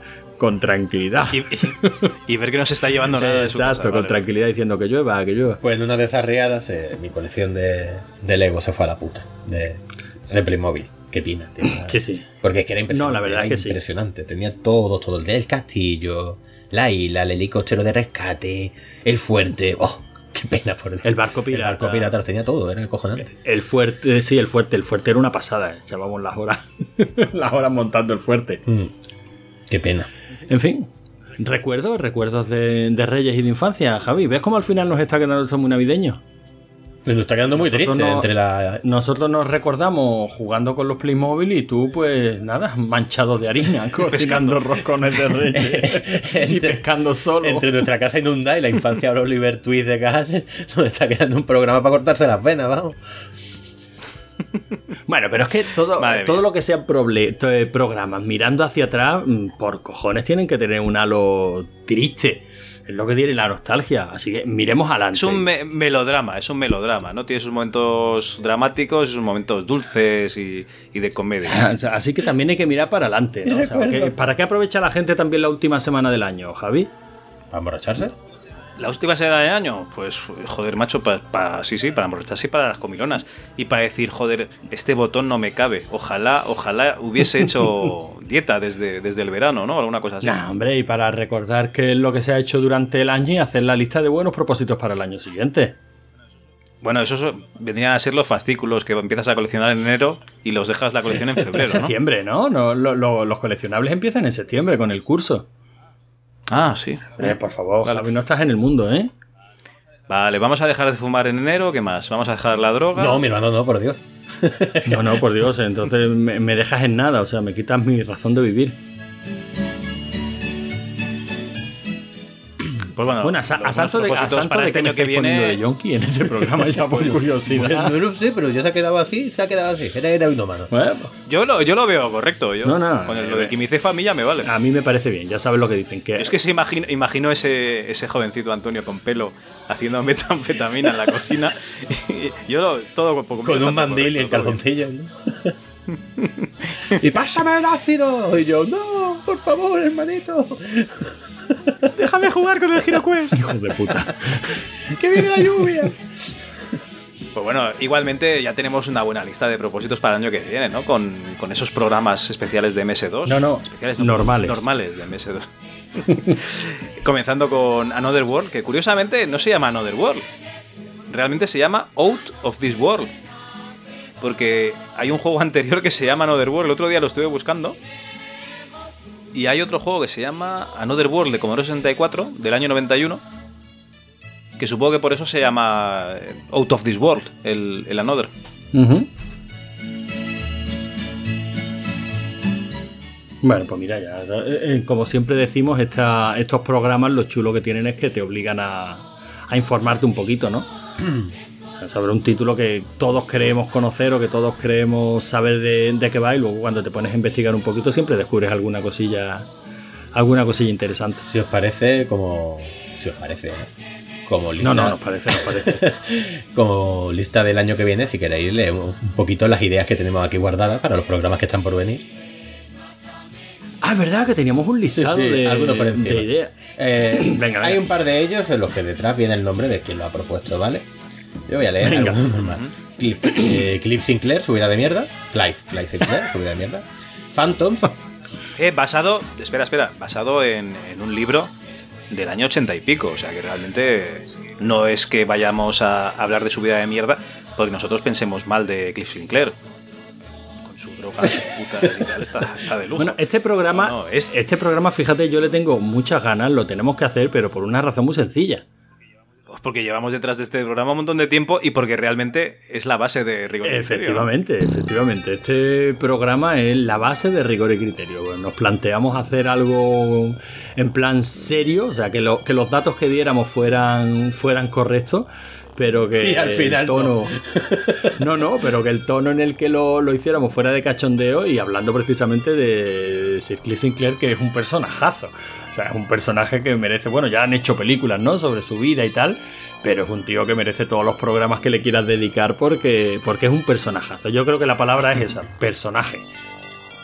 Si no me equivoco, está Micromen, ¿no? De, de- Sí, que exacto, Micromen, pero más que una biografía suya, pues ya retrata un poquito toda la pues toda la época, no, ¿no? aquí, aquí nos explican, en este libro, eh, nos explican realmente cómo hacía, cómo empezó en el mundillo de los componentes, de los kits, eh, sus políticas de devolución, que tenía que hacer muchas devoluciones porque compraba componentes estropeados o, o que no pasaban el control de calidad de otras empresas, cositas así. Pero bueno, eso ya lo haremos en el programa. Sí, sí, sí, ese es un programa al que, al que le tengo muchas ganas, lo que pasa es que es cierto que tiene, tiene tiempo de preparación.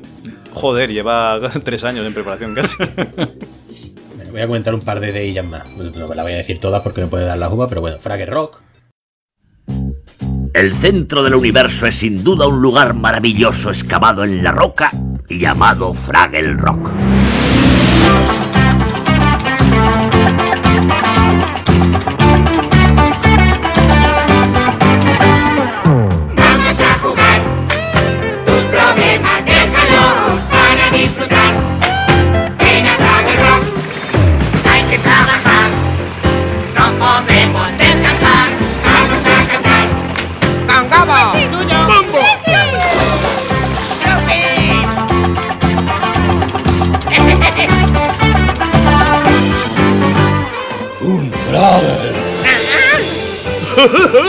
¡Mami! ¡He atrapado un Fraggle! Vamos a jugar. Tus problemas déjalos para disfrutar. Ven a Fraggle Rock. Ven a Fraggle Rock. ¡Ven a Fraggle Rock! Scooby-Doo. Hostia, ese iba a ser el segundo, Fraggle Javi. Sí, sí, sí. Lo que pasa es que Fraggle Rock hay que hacerlo, pues, pues bien, hay que hacerlo en condiciones. Realmente es una serie que a mí me apasionaba de crío. A mí, me- y, a pues, mí que me daba miedo, me daba miedo los trolls. ¿Sí? De cuando era muy chico. ¿Qué trolls? ¿Qué Los, trolls? sí, los trolls de la basura, los- ¿no eran los trolls? No eran trolls. No, pero no, bueno, los de la Eh, basura. de la basura, sí, de la basura trolls. solo había uno. El, el enorme había montón de basura, ¿no? Había, una no, había un montón de basura que luego, que luego cambia de sitio. Y luego había tres. Yo creo que, yo creo que le decían eh, los trolls. que eran ¿eh? la. Eh, no, no, no eran trolls. Era la madre, el padre y el hijo. Que siempre se los encontraba normalmente el hijo que los quería cazar y la madre que les asustaba con ellos. Mira, mamá, un Fraggle. Me daba miedo, de verdad. Y el perro también me daba miedo, sí, en serio. Es que era muy chiquitillo. El Sprocket te daba Sí, sí, sí, miedo? me daba miedo de la serie cuando era chico. Bueno, ¿Sabes que, no me extraña que te asustasen los muñecos de. de- no, sabes que el perro era específico de la versión, bueno, no española, porque en España creo que doblamos la versión alemana, ¿no era, Javi? Eh, creo que es la americana. La americana. La Eh, las entradillas estas que daban lugar, digamos, o sea, que daban pie a, la- a las aventurillas de los Fraggle eran específicas de cada, de cada país. la alemana y la americana son muy parecidas, simplemente cambiaba el, el actor, ¿vale? O sea, realmente se basaban en, en- en una, en un taller, ¿no? En esta habitación que tenía el, el señor este que estaba allí, el, con el Sprocket. Pero en la británica era especial porque allí eran un faro. O sea, el agujero de Fraggle Rock daba a un faro y entonces se encontraban al vigía de- del faro que tenía otro perro Sprocket. Y además en la versión británica tuvieron hasta tres vigías del faro porque el actor que hacía ese papel, digamos, murió en el desarrollo de la serie. Pero sí, sí, como era coproducción, hubo tres versiones de, de- del programa. Luego lo que es la parte de los, de los muñecajos era la misma en todas, en todas las versiones, eso sí. Nah, la verdad es que ese puede ser un programa muy, muy chulo. Y bueno, seguimos trabajando en él, vamos. o sea ya caerá, ya caerá. Será eh, el, programa normal eh, sobre Fraggle Rock. De los Fraggle. Digo un par de cosillas más. Eh, estoy Sí, saltando. sí, varias. oye. Eh, No, no, no te saltes, me está molando esto. ci- cine coreano, que eh, yo sé que lo odiáis. No, estamos. ¿Ese quién lo ha propuesto, ¿Quién lo ha propuesto? Joder, que hay auténticas pollas del cine coreano, en serio, me tiene. Que sí, que sí, no, no, no. Y ahora voy a decir sí, dos temas que ha propuesto mi hermano: programa de coños y programa de pollas.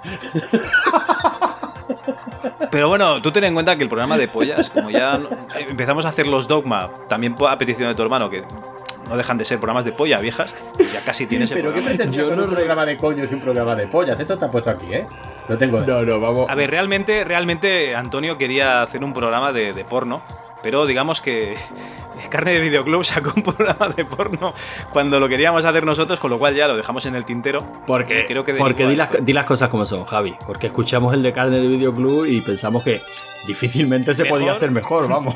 Mejor no lo íbamos a hacer y para hacer una, un, un normal de porno, pues y en la misma temática también quería hacer un especial, perdón, un normal sobre Flash y Flash Gordon. Eh, Está obsesionado. Ah, no, ¿eh? no, no, pero, pero ese lo tenemos que hacer. Ese. No, no, perdona, pero ese es un programón. Ese es un programón. Primero porque Flash Gordon tiene mucha historia como personaje y, la película, por supuesto, ¿no? La de Dino de Laurenti. Pero es que luego Flash Gordon es que es un peliculón. O sea, es que es divertidísima, es que te ríes muchísimo con ella. Es que ese es un. Eso es un one hit. Hay que hacerlo. O sea, ese programa hay que hacerlo.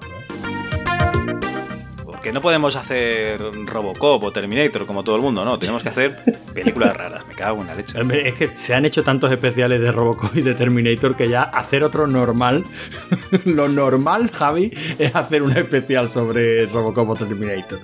Bueno, tenemos alguna, Que bueno, ta- también lo haremos, ¿no? Sí, eh, ¿por qué no? tenemos alguna idea más Bueno. que también. Hasta el viento tiene miedo. Madre de Dios. Hostia, pero peliculón, sí, tío, sí, sí, perdón, sí, no, sí, esta- no- sí, sí, sí, peliculón, pero que. Madre de Dios, eso no tiene mucho gancho. Bueno, pero vamos, más que visitos Sí, tú espera, tiene que ¿Quién propuso la metamorfosis de Kafka? Por el amor de Dios. Oye, yo ya me la he leído. Algún friki. Algún friki. Pero ¿qué pasa? ¿Que no lo vamos a hacer? Porque yo Ah, no, la he sí, vuelto a yo leer. encantado. Sí, a mí ese libro me gustó mucho. Pues ya está. Vamos, que va quedando claro para, para el año que viene, ¿no? Para la audiencia, que aquí vamos a hablar de lo que, de lo que nos apetezca en cada momento, ¿no? Aquí lo que pasa realmente es que, somos gente muy influenciable y a lo mejor tenemos, yo qué sé, 10 programas en cola, pero por lo que sea vemos una cosa o una serie o, leemos un libro o, lo, que surja y hacemos un programa de, otra cosa y vamos dejando en el tintero pues estos temas. Pero se harán, se harán, tarde o temprano se harán. No, y, y aparte que no nos olvidemos que esto es un podcast, ¿no? O sea, una, Oh, sí, una y- charla y no entre- nos paga nadie. Claro, una charla entre amigos sin más objetivo que pasarlo bien, que divertirse y, y que ir descubriendo cositas nuevas. Marcarse una línea editorial es absurdo. Marcarse una temática es absurdo. Marcarse un espacio temporal al que te tienes que ceñir es absurdo. Porque, coño, este, estamos vivos, estamos en el mundo y hoy nos puede apetecer hablar de, ¿De coños y de? Aquaman, por ejemplo. que está de la más rabiosa actualidad y mañana nos puede apetecer hablar de Hasta el viento tiene miedo, que es una película que de verdad merece mucho la pena verse. Pues bueno, yo creo que ya queda claro que tenemos material para, para ir sacando y que ya vendrá en este año 2019 que está por llegar. Y no sé, yo creo que podríamos ir cortando aquí que este me toca editarlo a mí. Y quiero, quiero disfrutar de lo que me queda de, de Navidades, chicos. Sí, me parece bien. Sí, la idea que teníamos era hacer una charlita rápida, recordar cuatro, cuatro cositas, mm, reírnos entre nosotros y bueno. Pues nada, eso es, es lo que queríamos hacer y hecho está. Por cierto, que ¿habéis jugado algún juego estas navidades? Aparte del Another World. Yo sí. Estoy engan- A ver, a ver, enganchadito a Yakuza, que han hecho, están haciendo los remakes ahora para PlayStation 4. Se llama Yakuza, Yakuza? Kiwami y ha salido el 1. O sea, salió el 1, lo regalaron en las Store, me lo pasé en tres días y fue, tal como me lo pasé, me compré el 2. No conocía la saga, o sea, la conocía pero nunca la había jugado y estoy enganchado. Yo no he jugado nunca, que es tipo sandbox. O Sí, es como un GTA mucho más recogidito. Y, y con los mecánicas. Como un Hitman, Sí, pues. me- bueno, en la mecánica, o sea, básicamente la mecánica de un Virtua Fighter. Tú te vas. El más parecido que yo te diría sería el Shenmue. Tiene tú, un barrio de Tokio, tú, que, que existe de verdad, lo que pasa está transformado, que es eh, eh, Kabuki. Kabuki-cha, ¿puede ser? No, nah, no lo recuerdo. Un barrio en Tokio, luego la segunda hay un barrio en Osaka, está recreado a la perfección, o sea, es completamente fiel. Y te vas paseando por ahí dándole de hostias a lo malo, y es una familia yakuza con muchísima historia detrás. Hizo una película Takashi Miike, por cierto. Muy mala, muy mala. Es, es un gran, es, es un gran Sí, sí, sí, director. un gran director, pero dirige una Director. cantidad de mierda. Desde, desde Visitor Q no hace ninguna tan buena, pero. No, yo lo dije en el programa de, de Visitor Q que tiene, tiene películas muy buenas, pero tiene una cantidad de mierda ese hombre. Es que cuando tiene filtro, como dirige tantas cosas. Pero a ver, que dirigió 11 películas en el año de Visitor Q, me parece, Sí, sí, ¿eh? sí, si no recuerdo mal. Además, dirige mucho por encargo, porque por ejemplo esa es Laika Dragon, si la queréis ver, es muy mala, la dirigió por encargo. Pues estoy engancha- enganchadísimo, enganchadísimo. Y no es que sea un remaster, es un remake total y absoluto de los juegos de la Play 2. O sea que si queréis darle un tiento, en la Store lo regalaron Anto. No sé si tú te lo bajaste. Sí, sí, sí, lo tengo, lo tengo. Pues- de hecho, es de los que quería probar, pero la verdad es que últimamente no me animo con nada. Como no sea que nos lo traigamos al programa, alguna novedad. Ah, pues está que muy alguno- chulo. cuando, cuando te toque a ti proponer tema, pues te traigas alguna algún programa nuevo, de, o sea, algún juego nuevo de, que- de las nuevas generaciones, me parece a mí que, que de motu propio no me voy a Pero poner. ya te digo, la mecánica básica del juego es un yo contra el barrio toda la vida de Dios, pero con controles más tipo Virtua Fighter y tal. De hecho, te puedes meter en un recreativo dentro del juego y jugar a Virtua Fighter, está muy gracioso. Ah, muy bien. Bueno, pues mira, a lo mejor. ¿Y tú, Antonio, has, jugado algo? Sí, te lo- Aparte de la World. si te lo digo, no te lo crees. al, ro- al Robocop de Spectrum. Vete a la mierda. te lo juro. He empezado con. Tengo un. pi- Ah, bueno, porque te habrás instalado la Virtual Machine esta, ¿no? Bueno, la Retro Virtual Machine es una auténtica pasada, pero no, no, no, porque la Retro Virtual Machine eh, para PC yo normalmente juego en el salón con la, con la Raspberry Pi, ¿no? La Retro Virtual Machine para mí es un juego en sí misma, ¿no? Eso de arrancar el emulador, que es una pasada. Y por la interfaz gráfica que tiene y por eh, ponerte a escuchar los soniditos de carga, es que está curradísimo. O sea, los detallitos de ver la cinta dando vueltas, de... Está muy, muy, muy currado, de verdad. Y el efecto gráfico que consigue, a mí que me vengan con las tonterías del CRT, pero tío. ya lo que hace la Retro Virtual Machine lo podíamos hacer a base de shaders y tal, los HLSL de MAME y en RetroArch también tiene una implementación de eso. O sea, que todo eso ya se podía hacer, ¿no? Conseguir el efecto de, de no ya las simples scanlines, sino prácticamente reflejar una CRT tal y como se vería, ¿no?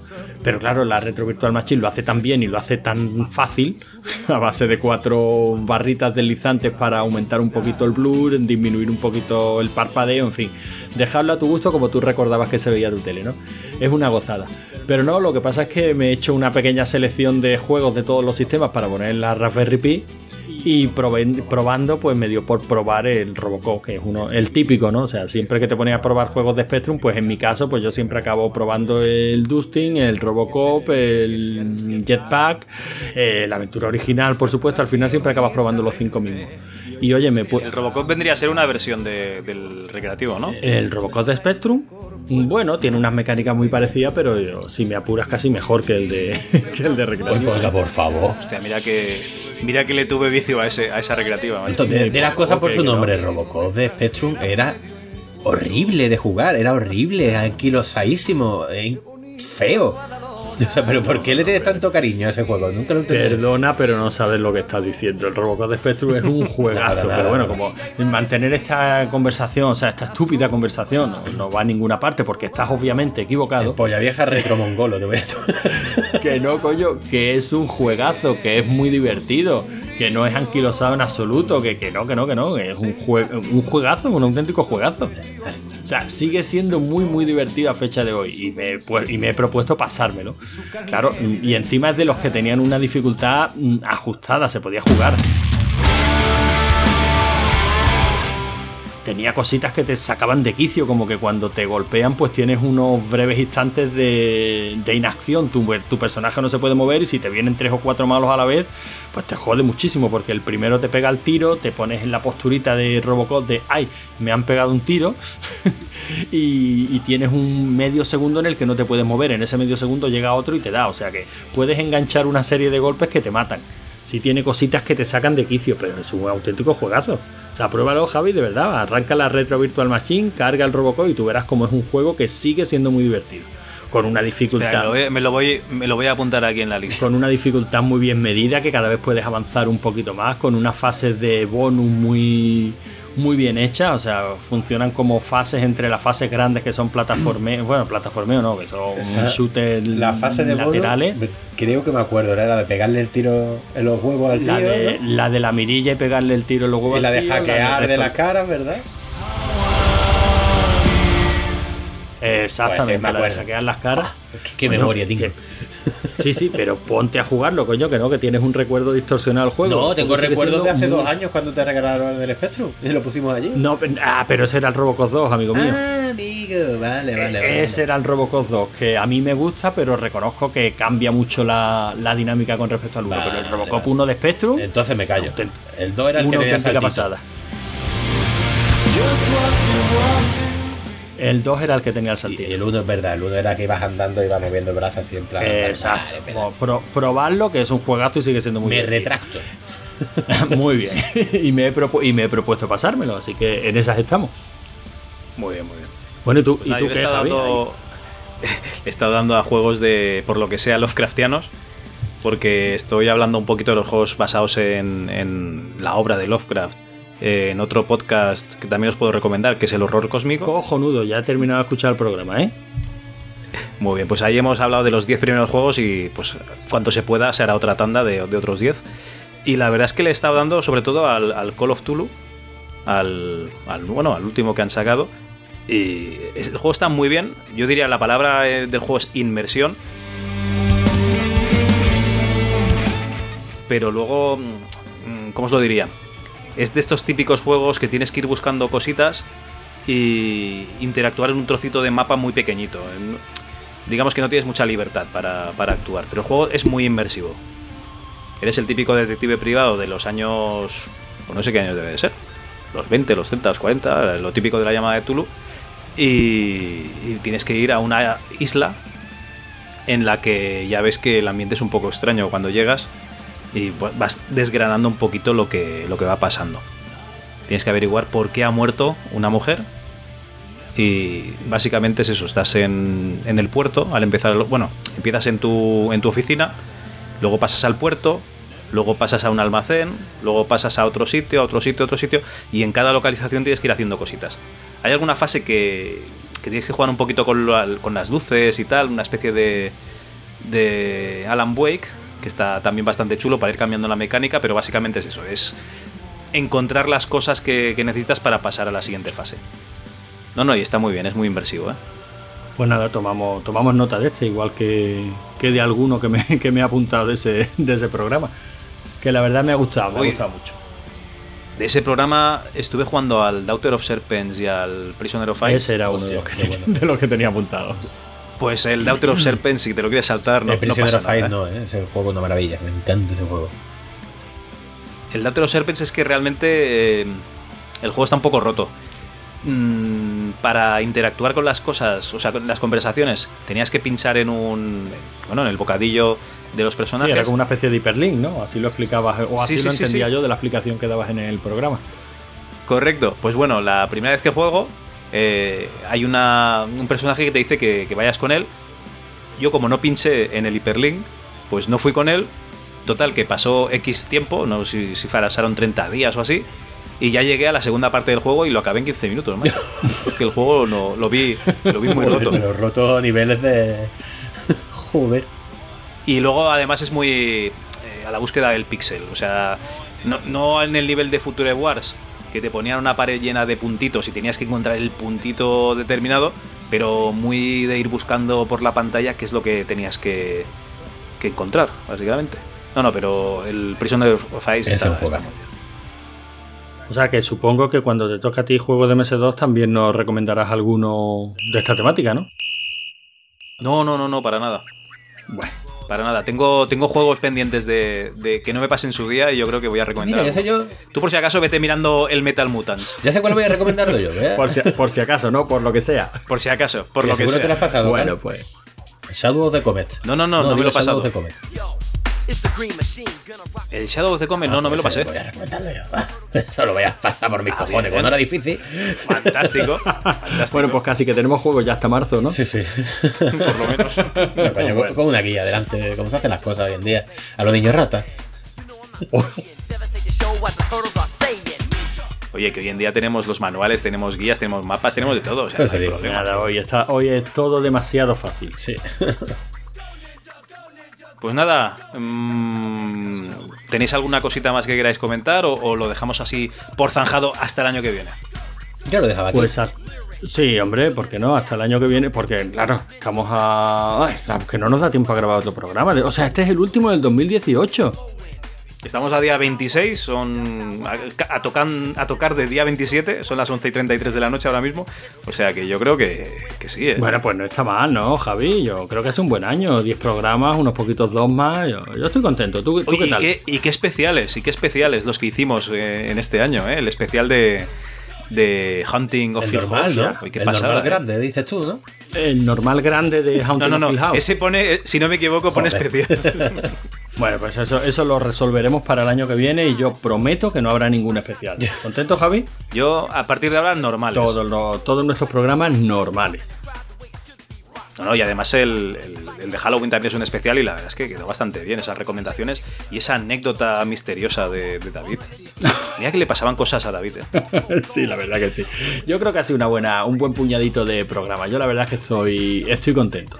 Eh, en los tiempos en los que estamos, que aquí salimos eh, o brotamos podcast de debajo de las piedras, nosotros, bueno, eh, creo que estamos poquito a poquito encontrando nuestro camino. Yo, yo estoy muy a gusto, que es de lo que se trata.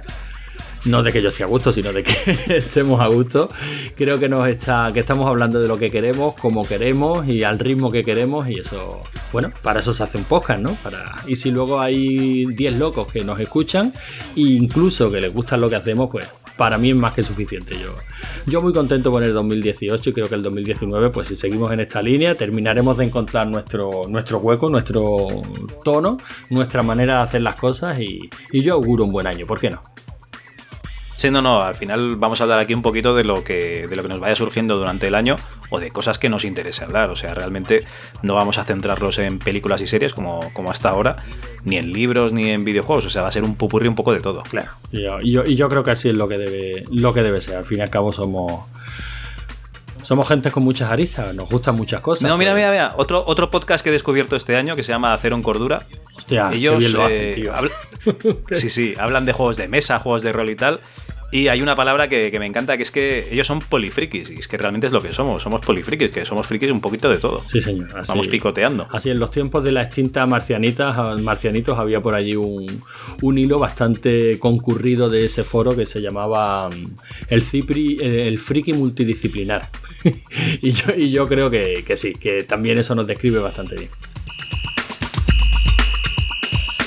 Bueno, Manu, tú contento, ¿no? Tú no, no estabas en el arranque del programa, pero prácticamente te hemos metido desde el principio. ¿Cómo, cómo ves esto de grabar podcast? Lamento que haya bajado la calidad con mi incorporación a todos los sufridos oyentes, pero yo me lo paso muy bien, así que vaya a tener que seguir soportándome. Ahora con micro nuevo y espero que el, próximo programa sin resfriado, que entonces ya podréis comprobar que sí, la voz es así de desagradable. No son por medios técnicos. No, yo muy contento, la verdad es que me lo estoy pasando muy bien. Me está gustando mucho y, y he visto Visitor Q y he leído Fantasmas que no ha servido de nada, o sea que... Qué guay. ¿no? Ah, coño, No, no, otro, otro programa que haremos. fantasmas también. Sí, lo comenté. No, además, todavía no tengo Sí. algo fresco, ¿eh? Es que era a ser el segundo programa y dijiste, leer, léete la novela, que el siguiente programa es de fantasmas. Me la leí y, y ahí quedó. Claro. ¿Tú te acuerdas, ¿tú te acuerdas de, de ese personaje que es Rocket en Guardias de la Galaxia? Que dice, necesito esto, esto, esto y la Sí. pierna de aquel tío. Pues tú, tú no te preocupes, tú ves haciéndonos caso cuando te digamos que tienes que leer algo que Ah, vas a que se has flipar. cogido. Ah, sí, básicamente lo mismo. Ay, pues nada, chicos, eh, yo creo que lo dejamos aquí. Muchísimas gracias a la gente que nos esté escuchando eh, en, en este 2019 ya seguramente, o 2018 según, si, si podemos editarlo antes. Y nada, nos despedimos hasta el siguiente programa de, de Rigor y Criterio. Hasta la vista. Adiós. Adiós.